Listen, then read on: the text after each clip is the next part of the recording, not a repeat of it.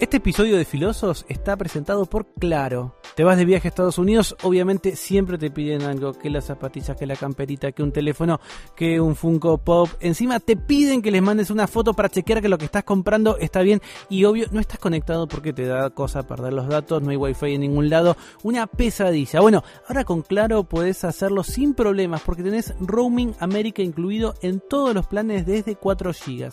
Así que navegas, hablas, mensajes en toda América como si estuvieras aquí. Ya lo sabes, si vas a viajar tenés que tener un plan claro con Roaming América incluido. Si ya sos cliente, llama al asterisco 611 y cambiate de plan en el acto. Si no, comunícate con el 0800 123 claro, 0800 123 claro y pedí tu plan con Roaming América incluido desde 470 pesos por mes. Claro, es simple.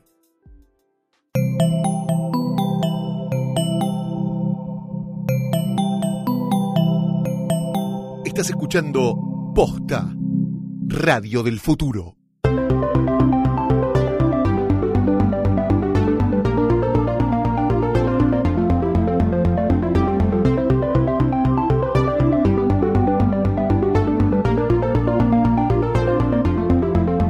Hola amigos, mi nombre es Tomás Balmaceda y esto es Filosos, un podcast sobre filosofía. Pero, para, para, para, no cortes, no pongas stop, no creas que esto va a ser aburrido, que va a tener una cosa así como solemne, de que nos sentamos en una silla y damos cátedra, nada de todo eso. La idea de este podcast es que podamos vos y yo junto con un invitado, reflexionar, pensar, que podamos juntos empezar a cuestionarnos nuestras propias creencias, que sepamos qué piensan otras personas y por qué piensan de ese modo, que tratemos de entender qué sucedería si llevamos nuestras ideas hasta las últimas consecuencias o cuáles son las primeras consecuencias de las cosas que pensamos. Esto es Filosos. Tomamos alguna obra eh, de la cultura pop, puede ser una frase, un cómic, un objeto, una película, una serie, y a partir de eso empezamos a reflexionar. Y para eso tenemos un invitado traemos a un filósofo, un filósofo argentino con el que podamos charlar, con el que podamos pensar distintas cosas.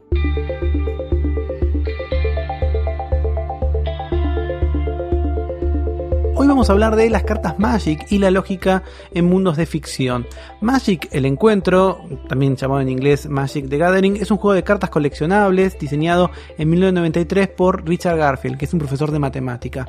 Magic es el primer ejemplo de un juego de cartas coleccionables moderno, que tiene más o menos 6 millones de jugadores en 52 países diferentes y sigue siendo vigente en la actualidad, se sigue jugando. Magic puede ser jugado por dos o más personas y cada uno utiliza su propio mazo individual. Existe también una versión digital que puede jugarse en línea.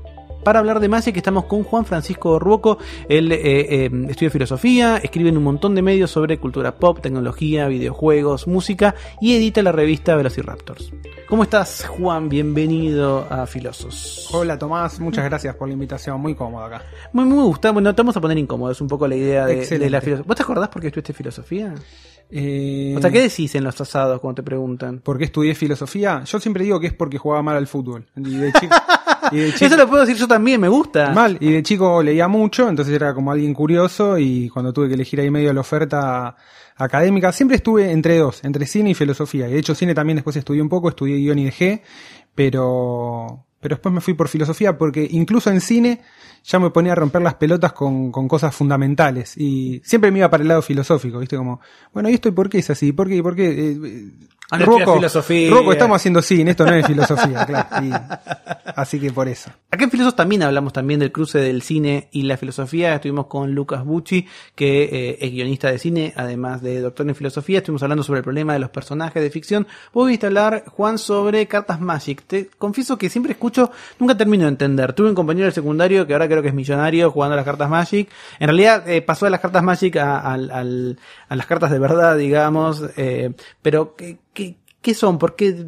¿Qué carajo son? Bueno, la cosa es así. Magic es un juego, po- podríamos ponerle de estrategia, que, que usa cartas y viene influido un poco de, de toda la onda de los juegos de rol. En realidad es, es medio como un, un spin-off, si se quiere, porque cuando vos jugás Magic estás como impersonando un personaje. Que después eso en el, en el juego competitivo se deja de lado, pero técnicamente son dos magos que se están tirando hechizos por la cabeza este, para matarse el uno al otro. O sea, hay una narrativa Pero que digamos en los torneos no está presente. No, no está presente. De hecho, la, digamos, la pata narrativa de Magic está más presente en todo lo que se llama el lore, que vendría a ser como el folclore de, de Magic, donde hay historias, personajes y un montón, hay como una especie de, hay un multiverso, de hecho, porque los mundos de Magic, los planetas vendrían a ser de Magic, son como planos, y, y, los magos son caminantes de planos. Y cada jugador representa un caminante de planos, o planeswalker en inglés, que eso, básicamente tiene la habilidad de tirarte hechizos por la cabeza y matarte.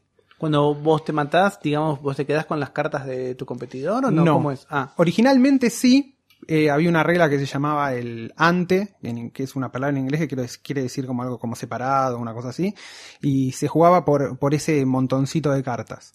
Pero después creció tanto el juego y algunas cartas crecieron mucho el valor que lo, que lo dejaron desestimando, entonces no, cada uno juega con sus cartas y cuando se pierde, cada uno se va con sus cartas. vos estás eh, muy activo en, en redes sociales, eh, estás en Facebook, estás en Twitter, en Instagram, y en, en muchos casos vos compartís a- ca- cartas especiales. Algunas las creas vos, es divertido. Eh, Juan tiene toda una línea en donde aparece, qué sé yo, Moyano, Manieto, eh, el PJ, digamos, los sindicalistas tienen sus propias cartas de, de Magic, pero también a, veces compartís cartas que, digamos, no sé, a veces decís, bueno, esta es una locura de los 90, esto era muy usado. Eh, digamos, eh, eh, esas cartas, ¿quién las, quién las fabrica, digamos? ¿Hay un, ente que genera esas cartas? Sí, sí, Magic está centralizado, digamos, Mag- Magic lo inventa Richard Garfield y al, no sé, al mes de inventarlo se asocia con una empresa muy muy chiquitita que en ese momento hacía juegos de rol y wargames que se llamaba Wizards of the Coast y le compran, le compran el juego. Y desde el principio, Claro, decime que se lo compran por mucha plata o es una historia donde Garfield ahora está... no, no, no, se lo compran, creo que por, se lo compran por porcentajes, o sea que Ah, Garfield perfecto. sigue, sigue facturando, de hecho cada tanto, o sea, de hecho ahora en la última edición que va a salir volvió a participar y es como todo, eh, volvió a participar Garfield, que es como una especie de, viste, de, de semidios en el mundo de Magic, De- y también un poco desconocido quizás para los jugadores más nuevos, porque ya Magic es medio una franquicia. Pero bueno, Wizards of the Coast hace las cartas y saca cartas nuevas todos los años para mantener un poco, porque también es un negocio, digamos, ¿no? Porque ¿Cuánto cuesta una marca? Una, ¿Compras No. un mazo que no sabes qué tiene adentro? ¿o no, no? la- la claro, la cosa es así, vos tenés dos maneras de conseguir, o sea, ten- las cartas vienen en, en boosters, se llaman, que son como sobrecitos de 15 cartas que valen alrededor de, en Estados Unidos valen entre 3 y 4 dólares y acá vale el doble o el triple según lo que... lo que el amigo de Mercado Libre le ponga. Claro, exactamente. Pero igual siempre te las ideas para conseguir alguna caja medio barata. Y, y vienen ahí las cartas. Y vos tenés cartas que van desde 15 centavos hasta 50 dólares en las ediciones más nuevas. Y después, para atrás, tenés cartas del año 93 que llegan a cotizar 10 mil dólares. Wow. Sí, es una locura, pero eso tiene que ver con que son cartas que cuando sal las primeras ediciones de Magic salieron, digamos, con una tirada más o menos chica para probar, entonces hay muy pocas cartas, hay, no sé, eh, quedarán como en, en condición lo que se llama near mint o mint, Claro. que es como cole- coleccionismo puro, eh, queda, no sé, cerca de 3.000, 4.000, qué sé yo. La carta más cara es un Black Lotus, vale eso. De mínimo vale 10.000 dólares, de máximo no tiene.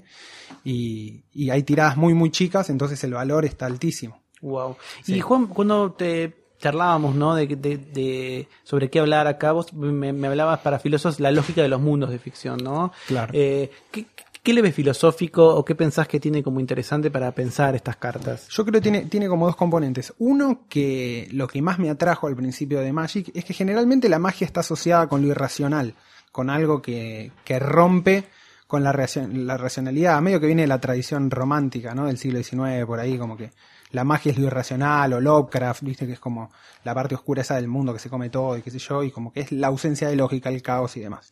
Bueno, en Magic nada que ver, en Magic la magia sigue reglas. O sea, la magia, la magia funciona con ciertas reglas. De hecho, tiene hasta, podemos decir, tiene cierta ontología. Eh, existen ciertas cosas determinadas que pueden existir y que pueden no existir. O sea, no hay una ir- irracionalidad. No, ni en pedo, Estamos hablando, eh, Garfield, esta persona que, que mencionábamos, el creador de las cartas, es profesor de matemática, decíamos. Sí, o sí, sea sí, que hay, digamos, una estructura en ese mundo. Hay una reestructura, de hecho es muy parecida, yo eh, con riesgo de que quizás después acá los lógicos me, me salten a la yugular, pero yo digo que es parecido a un sistema axiomático formal, digamos, ¿no? Vos tenés en, en Magic, primero que es un sistema de turnos. Vos tenés tus turnos, o sea, cada jugador juega un turno, después pasa el turno y juega el otro. Y, y después vos tenés las cartas, vos tenés dos tipos de cartas.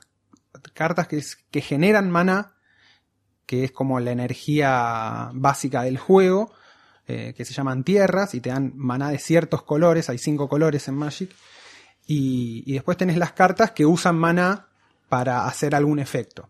Y ahí tenés, eh, desde, tenés instantáneos, conjuros, artefactos, criaturas, encantamientos y otros caminantes de planos, que cada una, digamos, eh, tiene una ontología específica y hacen algo específico adentro del juego. Entonces vos lo que siempre estás haciendo, más o menos, es utilizando tus recursos de la manera más eficiente para ganarle al otro lo, dentro de lo, de tus capacidades, digamos, ¿no? O sea que en este sentido, cuando hablamos de sistemas axiomáticos, quizás algunos que hicieron el CBC o, o algo del colegio lo, lo- lo recuerden, es justamente esta idea de un sistema en donde hay algunas reglas que son elegidas de manera arbitraria, las solemos llamar axiomas, están presentes, digamos, en distintas interpretaciones, incluso, eh, digamos, de, de- de- de- los inicios de, de la civilización, ya están eh, en los primeros matemáticos, y luego a partir de eso se van deduciendo a partir de reglas otro tipo de eh, estructuras que llamamos teoremas, ¿no? Y de alguna manera eso es a partir de lo que me permite que ese sistema crezca, uno busca que ese sistema sea consistente, es decir, que no tenga ningún tipo de contradicción,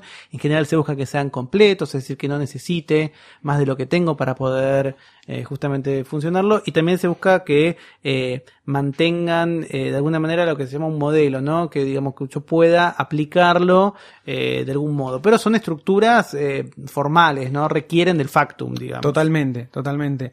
Lo que tiene, lo que tiene Magic es eso, es que, que ti- tiene, una estructura de reglas muy claras y, de hecho tiene todo un, además de esta, de Wizards, digamos, hay una parte de Wizards que se llama eh, DCI, que es como el órgano regulador de, las reglas y tiene todo un sistema de jueces y de aplicación de reglas para cuando pueden haber, haber casos donde hay reglas que son muy complejas o que pueden llegar a no, no a ser contradictorias, digamos. Magic nunca, nunca se contradice, pero sí hay jerarquías en las reglas porque las cartas generalmente sobre, sobrescriben las reglas.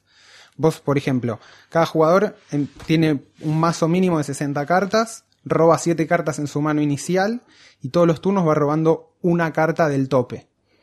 Y después para jugar lo que hace es baja esta- estas cartas, yo te decía, las tierras, que son las que generan la energía con la que vos usas tus hechizos, pero para elegir, o sea, para jugar los hechizos vos tenés que girar las tierras. Y las podés girar solo una vez por turno. Entonces, una vez que usaste la energía en ese turno, se acabó. Hasta el próximo turno que enderezás todos tus permanentes, como se llaman, no podés volver a jugar. Este, y eso va generando como efectos derivados que tienen que ver con la otra parte de Magic, que es la estrategia de Magic, eh, que es un mundo completamente aparte y que es algo que al principio cuando estás jugando no lo ves y a medida que te vas metiendo como Pero vos dirías que alguien que, por ejemplo, estudia esa estructura, esta primera parte, eh, es mejor jugador de Magic que alguien que quizás lo hace por instinto. Sí, obvio. O sea, si estu si estudi si conoces lo que está funcionando atrás. A mí me pasó, me pasó a mí. O sea, cuando yo dejé de ser como un jugador de juego por gusto y casual y me divierto y juego con mis amigos y me puse a estudiar un poco cuál es la, la teoría que está atrás de Magic, te vas dando cuenta que te volvés mejor jugador. Por ejemplo, hay, y son cosas que, lo loco es esto, como Magic es el primer juego de cartas, medio que el, sistema y el patrón ya determinó un poco el estilo. Entonces todos los juegos de cartas que salen, más allá de las variantes que intentan tener, terminan siempre definiéndose por, por, por las mismas cosas. Nosotros eh, acá en Filósofos muchas veces hablamos del concepto de mundos de ficción, ¿no? Claro. Eh, que son justamente mm, no, no algo necesariamente volado, necesariamente irrisorio, sino que mantiene una cierta consistencia, que recién mencionábamos esta idea justamente de que no haya contradicciones, de que sea eh, completo, de que pueda eventualmente encontrar eh, distintas leyes. Vos pensás que en este mundo magiquero o de, o de Magic, estas reglas eh, están de alguna manera para ser estudiadas y para que uno pueda eh, aprender de ellas. Sí, de hecho es loco porque a principio, digamos, como que al principio del juego todo esto medio que se desconocía y, y fue, fue como algo que se fue dando. Eh, Magic tiene como un sentido comunitario muy fuerte porque eh, son medio los jugadores y los que van como esto, como destrabando estos niveles del juego y van estableciendo eh, las nuevas estrategias y las nuevas reglas. Y después la empresa los termina, muchos de esos jugadores de las primeras épocas terminan siendo parte del staff de la empresa y diseñando cartas y demás. Pero por ejemplo, en, en los mazos vos tenés como cuatro estrategias fundamentales en las cuales todos los mazos caen ahí. Y hasta que no sabes eso, estás jugando como medio ciego. Una vez que lo sabes, tenés como cierta variedad, ¿entendés? Para elegir y cierta, eh, digamos, como apertura conceptual que te permite entender mejor el juego. Hay dos, hay, hay dos cuestiones filosóficas que se me ocurren a partir de lo que charlas. Por un lado, un dilema clásico de la, de la filosofía de la matemática, que si las matemáticas fueron descubiertas o son inventadas. Acá aparentemente está, se reproduce eso, porque si bueno, ok, la lógica que está en Magic fue inventada o fue descubierta. Me estás contando que alguien inventó, tenemos una persona de carne y hueso, sigue viva, que inventó esas cartas, pero a la vez llevó un, un par de años descubrir esa lógica. Sí, totalmente. De hecho, de hecho, no, no es algo que tenga, por ejemplo, eh, por eso te digo que el sentido de comunidad es muy fuerte en Magic. Al principio no había límites de cuántas cartas iguales vos podías jugar en Magic. Entonces había, había mazos que solamente eran 60 cartas iguales. Claro, y una siempre, redundancia que- una redundancia total y siempre hacían lo mismo. eh, porque originalmente Garfield no pensó que la gente iba a comprar tanta, iba a gastar tanta plata en su juego como para comprar 60 veces la misma carta. Eh, aparte porque lo- lo- los boosters están hechos al azar. Entonces resulta que, que se empieza a imponer como regla eh, Tácita. tácita no usar más de cuatro copias de la misma carta. Y ahora es una de las reglas inamovibles de Magic.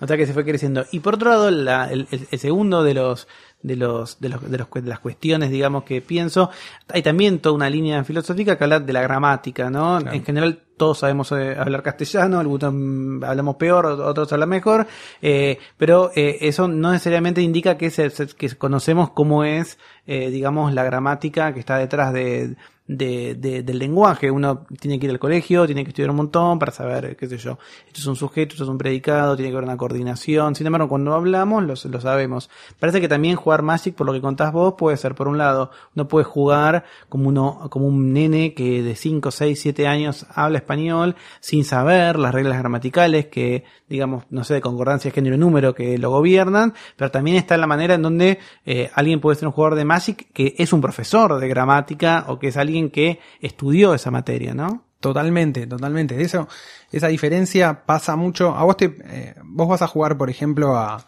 a una comiquería. O sea, antes se jugaba, cuando yo empecé a jugar en el 2000, se jugaba en comiquerías. Ahora directamente ya es como que los locales de Magic son estrictamente de Magic y solo venden Magic y, y se juega ahí y todo. Eh, entonces vos más o menos siempre jugás con 20 personas a las cuales vas conociendo. Y, y más o menos ya sabes qué mazos usan. Entonces, como algo medio intuitivo, se empezaba a hablar de el meta. ¿Entendés? Como el meta de, tu comiquería. Che, ¿cuál es el meta acá? ¿Cuál es el meta? Y, y eso fue creciendo, fue creciendo hasta que directamente ya vos más o menos, además, esto es gracias a internet también, eh, te das cuenta que cuando sale un formato, parte del juego es a nivel meta romper el formato. O sea, es diseñar el mejor mazo que además sea el que más le gane al resto de los, el que más probabilidad tenga de ganarle al resto de los mazos. Porque Magic, eh, por más que vos tengas tu mazo diseñado, vos antes de jugar lo mezclás y ahí hay un factor de azar gigante. Total, total. Gigante. Entonces, bueno, tiene como esa, esa cuestión de, del aprendiz y el iniciado. Está buenísimo. Bueno, Juan, digamos, para aquellos que quieran eh, leer, o sea, ¿hay una reflexión filosófica sobre Magic? ¿Hay gente que está pensando estas cosas filosóficas o no, digamos? Eh, Eh, no. No, bueno, no. les recomendamos a todos los que quieran iniciarse en la filosofía y No, tener un tema nuevo. totalmente. primero con Juan eh, hablan con él, que va a ser su, su maestro, pero bueno, es interesante, ¿no? Para poder eh, plantearlo. Y aquel que quiera conocer un poco más, o sea, que- lo que internet. mira, sí, internet a full, o sea, lo que lo que sí hay, es verdad, hay de la revista Game Studies del MIT, yo encontré un paper que hablaba de Magic, pero que hablaba sobre un, eh, un problema que tiene que ver con la rareza de las cartas. Eh, algo muy específico, digamos. Magic, vos tenés cartas que son comunes, infrecuentes y raras, que tiene que ver con cuántas veces te puede venir esa carta dentro de un booster. Las comunes vienen, son, generalmente son 10 u 11, eh, las infrecuentes son 3 y las raras son, es una te viene por sobre. Entonces las raras son más difíciles de conseguir y generalmente están asociadas como a un nivel de poder más alto. Entonces el paper hablaba de que, bueno, que ese es un sistema injusto y que tiende a beneficiar a los jugadores que tienen más cartas y todo un, todo un tema. O sea que es un campo fértil para poder, Sí, para sí, poder sí, sí. escribir. Y después de, después de estrategia existen, hay como dos sitios muy grandes donde se puede leer de estrategia que son se llaman Channel Firewall que lo pueden encontrar y Star City Games que ahí podés ver digamos todo lo, todo lo que tiene relacionado con el meta eh, qué tipos de mazos están jugando cuáles son las estrategias más comunes y demás. Pero lo que tienen es que son muy de coyuntura. Entonces para cosas más clásicas es más difícil. Yo encontré un post en Reddit con, con conexiones eh, digamos a otros 40 posts que muchos de esos son son posteos viejos que tienen que ver con, bueno, de hecho, eh, Mike, hay un show que se llama Mike Flores, que es uno de los primeros que empieza a escribir teoría de Magic. Si lo quieren googlear, ahí tienen una buena, ahí tienen un buen lugar donde empezar. Este, y yo medio que flasheo con traducir esos artículos y sacar como una guía compilada de tipo estrategia básica de Magic. Y además también hay dos libros, uno que se llama Next Level Magic y Next Level Deck Building, que son de un chabón que se llama Patrick, eh, sí, Patrick Chapin que también era un jugador y teórico de Magic y qué sé yo. Entonces como que ahí, ahí tenés como de la parte, de la segunda parte. Pero estrictamente de, de trabajos de filosofía, digamos, papers académicos, yo vi poco y nada. Bueno, los podcasts viven en el mundo y en el tiempo, en el espacio, así que quizás en 5, 6, 10 años. me acuerdo cuando no era un área todavía del CONICET. No, no va a pasar eso por ahora. Pero bueno, Juan, muchas gracias por ser parte de Filosos. Eh, muchas gracias a vos, Tommy, por invitarme. Para mí es un gusto siempre. Mi nombre es Tomás Balmaceda y esto fue Filosos, problemas de filosofía verdaderos inspirados en la ficción. Los dejo pensando hasta el próximo episodio. Auspició este programa. Claro, es simple.